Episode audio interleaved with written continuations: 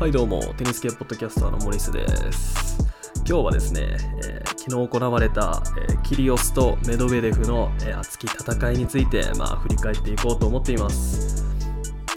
はい、えー昨日の全豪オープン、まあ、毎日激アツな展開が続いてますね。まあ、特に我々日本人としてはあのマレーにねあのダニエル太郎が、まあ、勝利したのはすごい予想外の嬉しさと言いますか、まあ、すごい嬉しかったっていう気持ちが強いですね。まあ、ですけど、まあ、今日は、まあ、その試合はとりあえず置いておきまして、まあ、メドベデフと、まあ、キリオス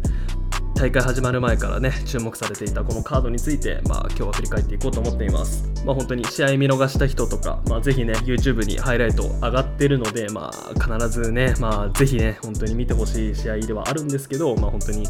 キリオスのスーパーショットもま炸裂しててすごい見てて面白い試合だったので、まあ、しかもね、まあ、この後触れるんですけど、まあ、メドベデフがまあ観客に切れるシーンとかも見れるので、まあ、彼のねすごいなんかヒール的な部分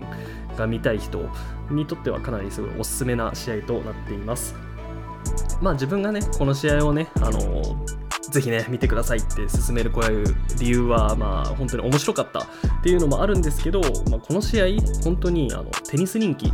を上げるヒントっていうのも隠されていると自分は見てて思いました、まあ、なのでねその理由についても、まあ、このポッドキャストで自分がちょっと解説していこうと思いますので、まあ、最後まで聞いていただければとても嬉しいです。はいでは本題に入っていきましょう、えーまずはね試合内容から軽く振り返っていきます、えーまずニック・キリオスが第1シードの、えーダニエル・メドベレフに、まあ、6746、えー6226で敗れました。でまあ何度も言うんですけど、まあ、本当にこの試合は面白かったですまあ、理由としてはですね、まあ、下馬評といいますか、どんな試合になるかっていうのはま予想されてたんですけど、まあ、どんな風に予想されてたかって言いますと、まあ、シコラーのメドベレフと、まあ、ドロップショットが得意なキリオス。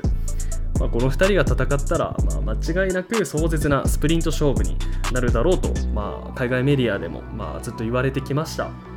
ま、しかも前回戦った、まあ、ワシントンシティオープンでは、まあ、キリオスがすごいねあのマッチポイントの時に、まあ、観客にねサーブのコースを決めてもらうとかそういう派手なパフォーマンスがあって、まあ、この2人の対決っていうのはねすごいあの今までも人気を博してきた部分があるので、まあ、すごい期待値は高かったっていう感じになってましたね。で、まあ、自分見てて思ったのがすごいここまでねメドベデフにねキリオスがストロークで食らいついていくとは思えませんでしたね。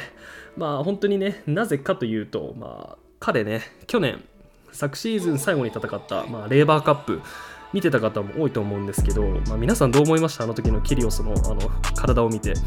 自分はねちょっとこれ贅肉つきすぎだなと思ったんですよね。あのフィジカルがすごいサボってるなって筋トレしてるのかなこれっていう感じだとちょっと自分は第一印象で思ったんですよね。まあ、ですけど今回の全豪オープンねすごいちゃんとねシェイプしててすごい筋肉質になっててまあ元のケリオスのフィジカルのレベルに近くなってるなってすごい思ったんですよね。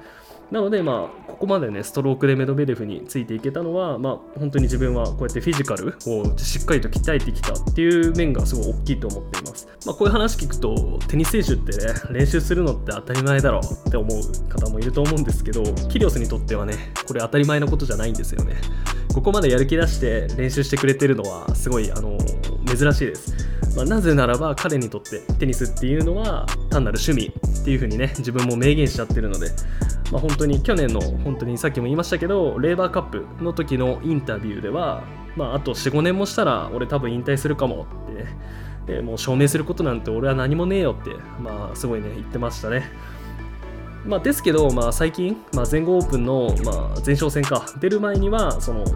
彼はねそのニック・キリオス財団っていう財団を、まあ、運営してるんですけどそこで支援してる子供たちのために、まあ、俺はこれからね、まあ、頑張りたいと思ってるんだっていうふうに言ったりもするので、まあ、本当にモチベーションの波がねすごいコロッコロッコロッコロ変わるんですよね彼。なので、まあ、本当にこの大会に向けてねこうやって思いっきり体をねシェイプしてきてくれたってことはすごいファンとしては嬉しかったです。でまあ、この試合、すごいね、特筆すべき点っていうのは、まあ、キリオスのストロークだけじゃなくて、まあ、彼のサーブもすごいすごかったですよね。うん彼のサーブはツアーでも本当随一と言ってもいいと思います。まあ、ベレッティーニがね、今すごいサーブといえば真っ先に思い上がる人もいると思うんですけど、まあ、他で言えばね、イズナーとかオペルカとか。まあ、ですけど、キリオスのサーブもすごいです、本当に。まあ、スピン、スライス、フラット、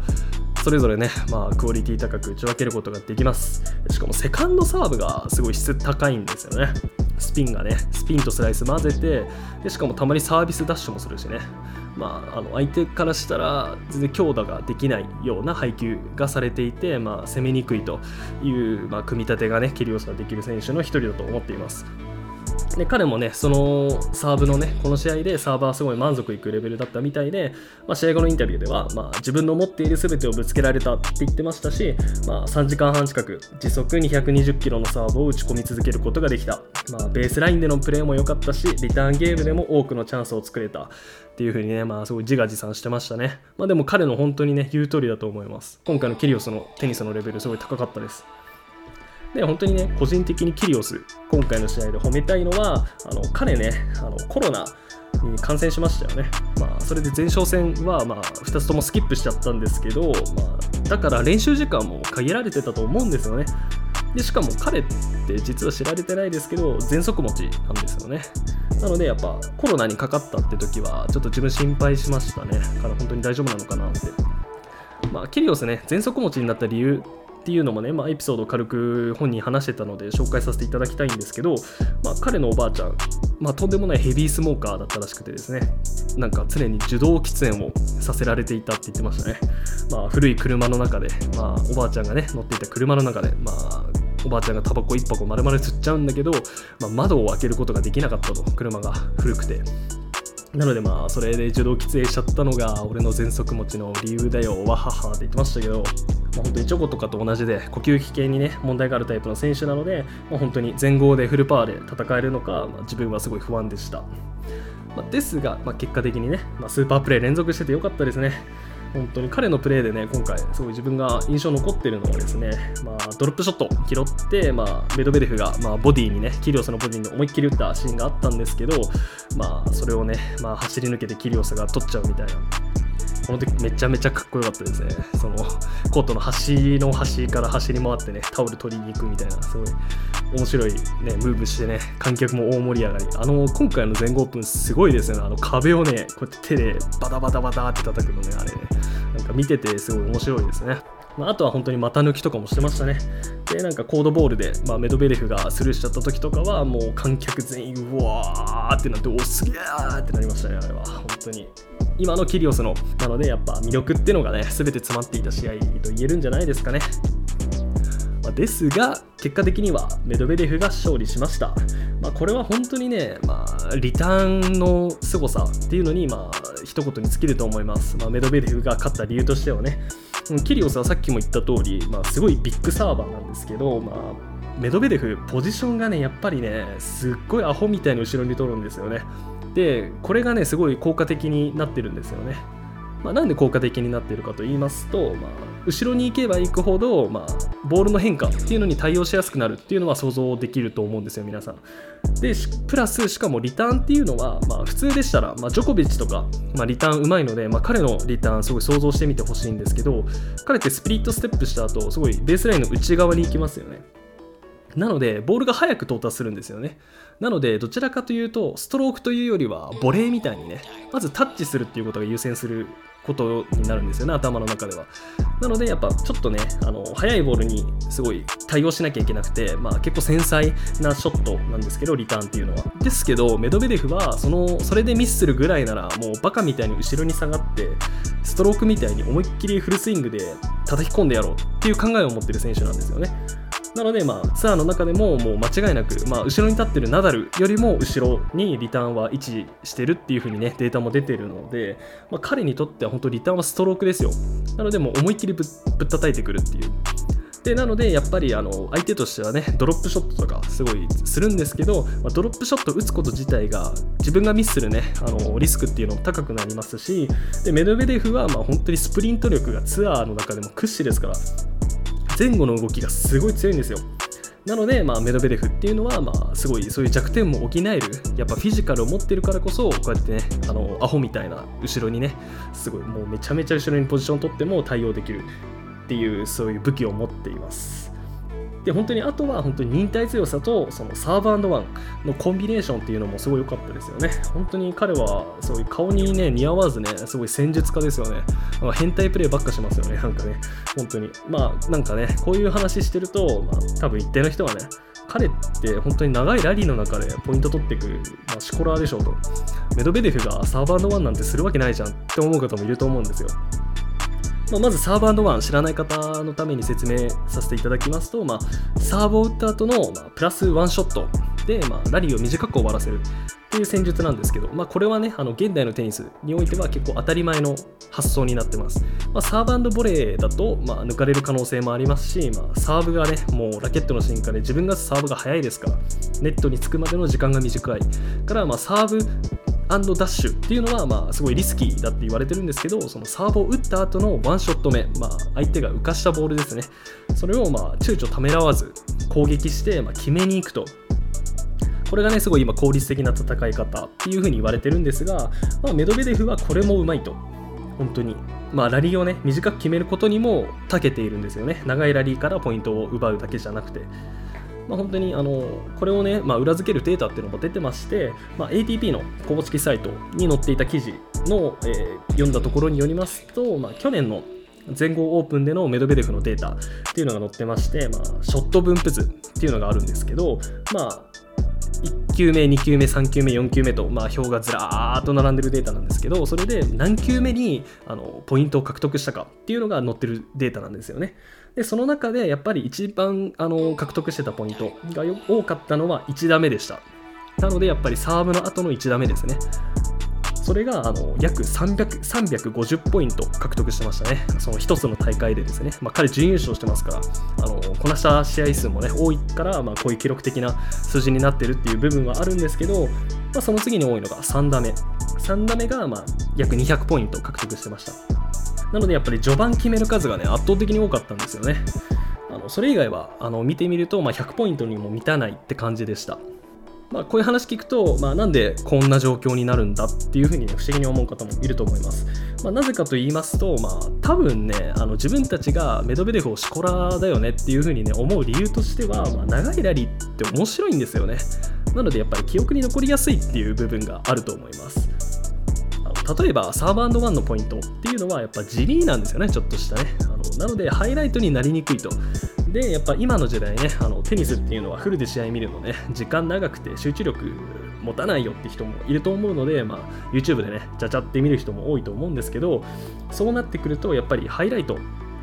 ではやっぱ長いラリーっていうのを、まあ、取り扱いますからなのでやっぱり、まあ、この自分もねこのデータ見るまでは、まあ、メドベデフシコラーだとねずっと思ってましたよ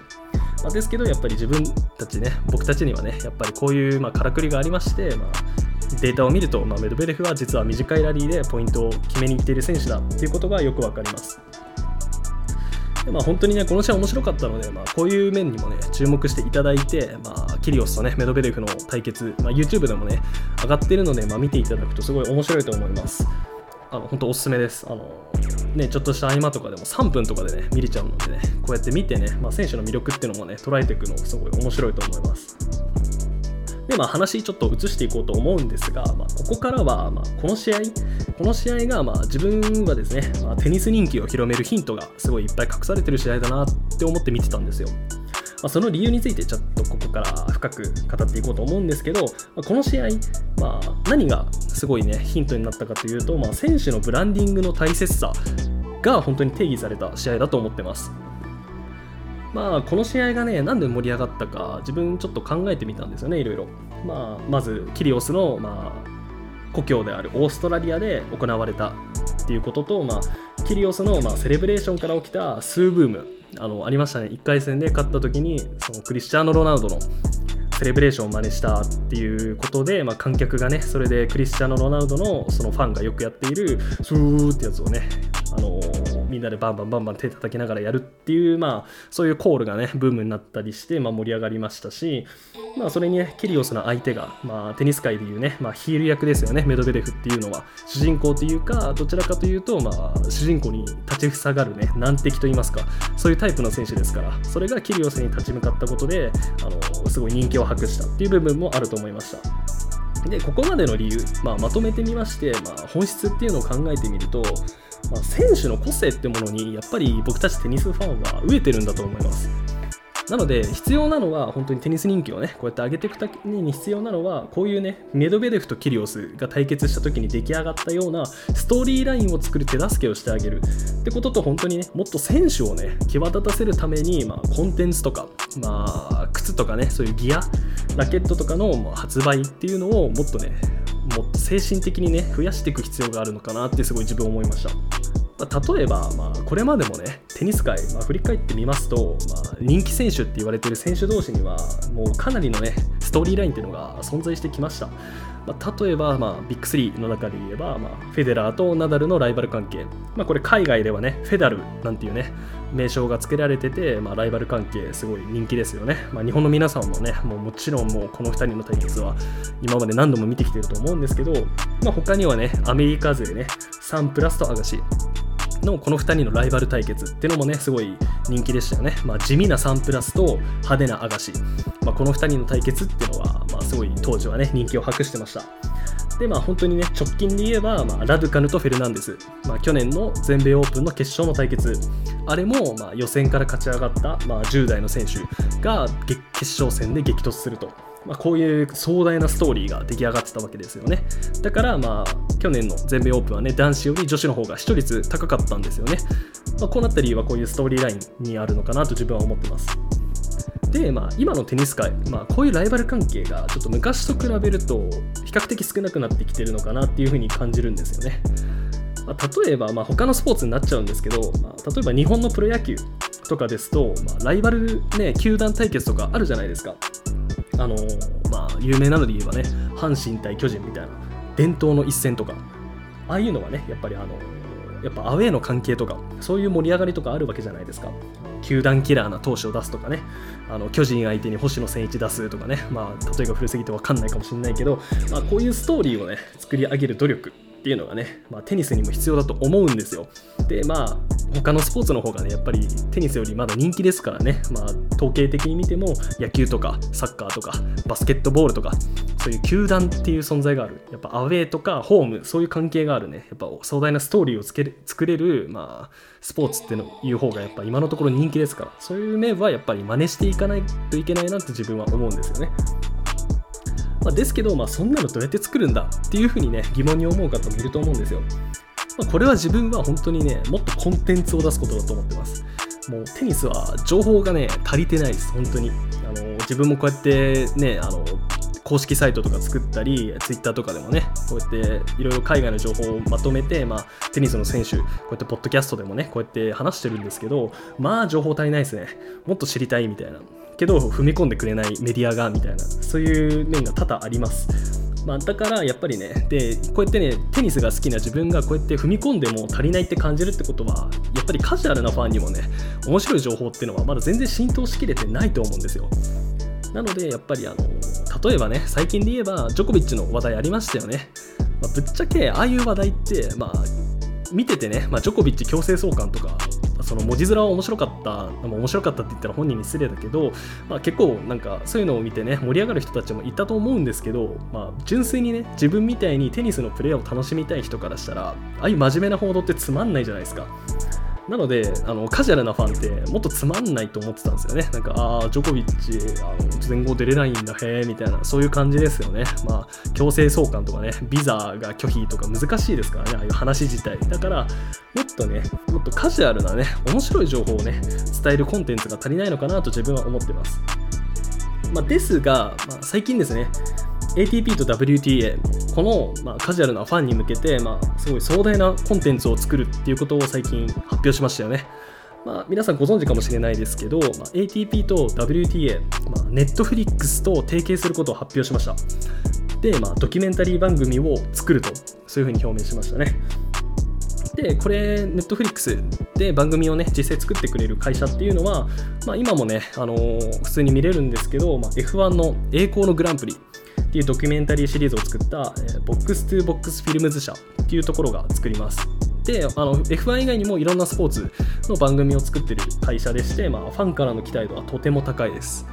なんで期待高いのって思う方いると思います。あの過去にもね Netflix には大坂なおみの、まあね、ドキュメンタリー番組とか、まあ、マーディ・フィッシュがあのすごいメンタルヘルスに苦しんでたみたいなねそういうドキュメンタリーとかも出てたし、まあ、Amazon プライムでもかあのマレーのね番組とかもやってましたけど、まあ、ですけど、まあ、実際にねこの、あのボックス2ボックスフィルムズ社が作った F1 のこの栄光のグランプリっていうシリーズ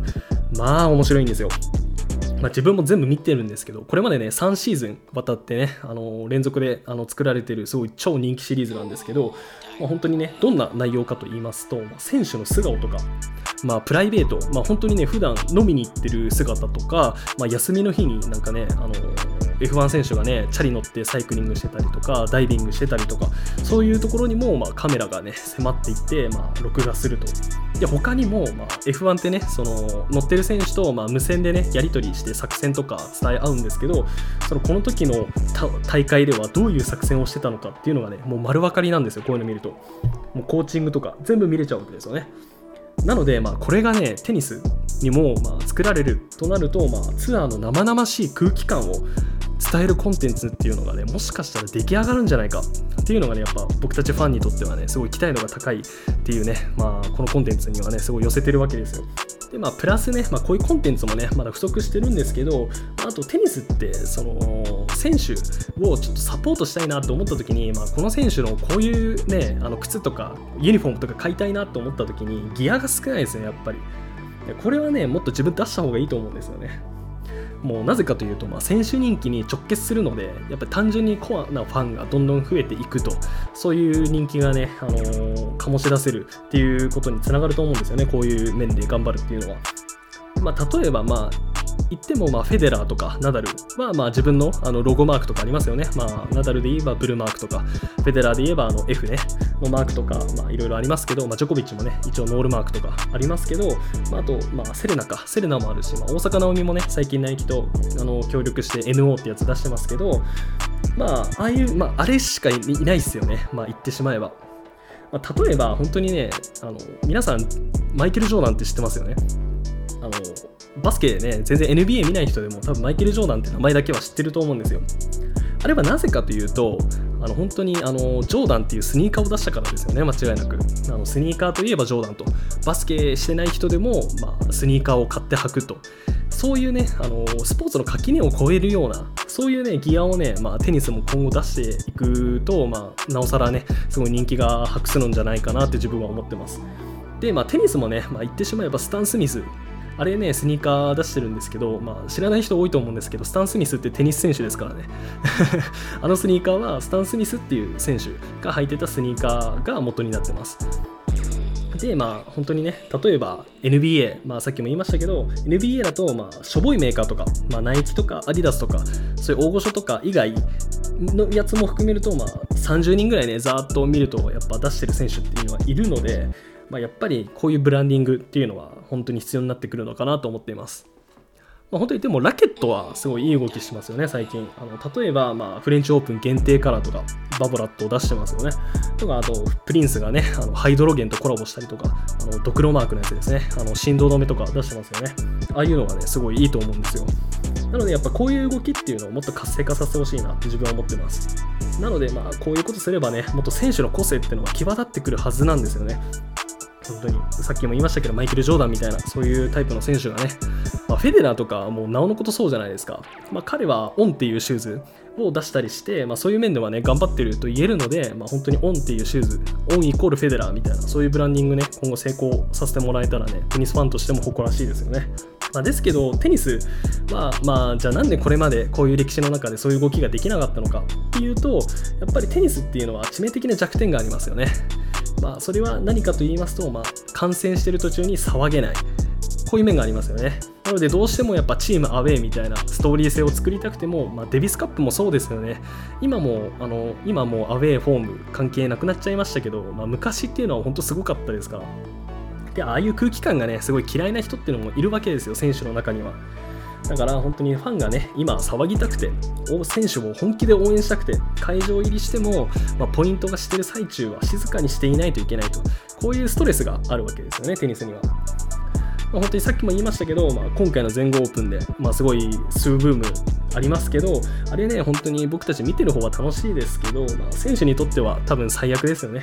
まあ、キリオスもねこの試合の後のインタビューで、まあ、俺にはねやっていいけどメドベレフはかわいそうだよみたいなそういうことも言ってたし、まあ、メドベレフね、まあ、勝利後のインタビューで、まあ、インタビューしてくれたジム・クーリエって方がインタビューしてたんですけど、まあ、そのジム・クーリエさんの声が聞こえなかったから、まあ、観客に向かって、まあ、ジム・クーリエの顔を立ててやるつもりで静かにしてくれないかって、まあ、ガチ切りしてましたし、まあ、なのでやっぱりあの本当にねちょっとこれは騒ぎすぎだったかなって自分は思います。まあ、ですけど、バスケとかだとね、フリースローの時とかもね、あのファンの人騒いでるし、まあ、自分はね、まあ、ここまで神経質にならなくていいと思うんですけどね。やっぱりテニスって難しいですよね。なのでやっぱりね、こうやってね、今のね、こうやって ATP と WTA がね、コンテンツを作ったり、こうやってテニス人気を画策する動きっていうのは、すごい正しい動きだとは、すごい自分は思うんですけど、まあ、こういう面ですよね、観戦する際のマナーといいますか、こういうのもね、見直す時期が来てるのかなって自分は思います。まあ、最近はね、本当にコンテンツすごいですよね。ATP と WTA はその統合もね、視野に入れてるんですよ。で最近すごい着々とその計画が進んでるらしくて、まあ、本当に近い未来にねテニス界大きな革命起きるかもしれません。その例えば一つのねあのアプリであの ATP と WTA の試合全部見れちゃうみたいなそういう時代がね来るとねすごい僕たちファンにとってもすごい嬉しいので今はぶっちゃけめんどくさくないですか？そのねワウワウ入ったりさあの ATP の公式のやつとか WTA の公式とか全部それぞれ入ってさすごいお金もかかるしみたいなそういう状況をまあ打破するねきっかけになってくれたらいいなと自分は思ってます。はいでは今日の話まとめていきましょう。えー、まあ、まず最初、えー、ネドベレフとキリオスの試合、とても素晴らしかったですね。もうめちゃめちゃ面白かったです。本当にこの2人のスーパープレーのね、報酬っていうのは、まあ、皆さんにぜひハイライトでもいいので見ていただきたいなと自分は思っています。で、まあ、この試合がね、面白くなった理由っていうのは、やっぱり2人のストーリーラインがはっきりしてたっていう部分が大きいと思っています。まあ、地元のキリオス。で、その勝利を願うファン。で、ヒール役のメドベルフ、こうやってね、三つどもえの戦いといいますか、まあ、こういうのはね、まあ、テレビの画面で見ててもすごい伝わってきたし、まあ、ファンにとってはすごい盛り上がる展開ができたと、そういうふうに思ってます。でこういう展開をね作り上げるためにはやっぱりコンテンツをもっと作ってあげてカジュアルなファンにも面白い情報を手軽に提供すると。そういうね活動っていうのが今後は大事になってくると思うので、ま、ネットフリックスと提携した動きっていうのはすごいいいと思います、まあ、テニス人気世界にもっと広めるとなんか広める動きをねもっと精力的にやってほしいですね。ATP と WTA には。まあ本当にこの後も全豪オープン続いていきますから、まあ、皆さんもね最後どんな結末迎えるのか、まあ、楽しみに今後もね観戦していきましょう。はいでは、えー、最後になりますがこれで終わりにしようと思います。最後まで聞いていただいてありがとうございました。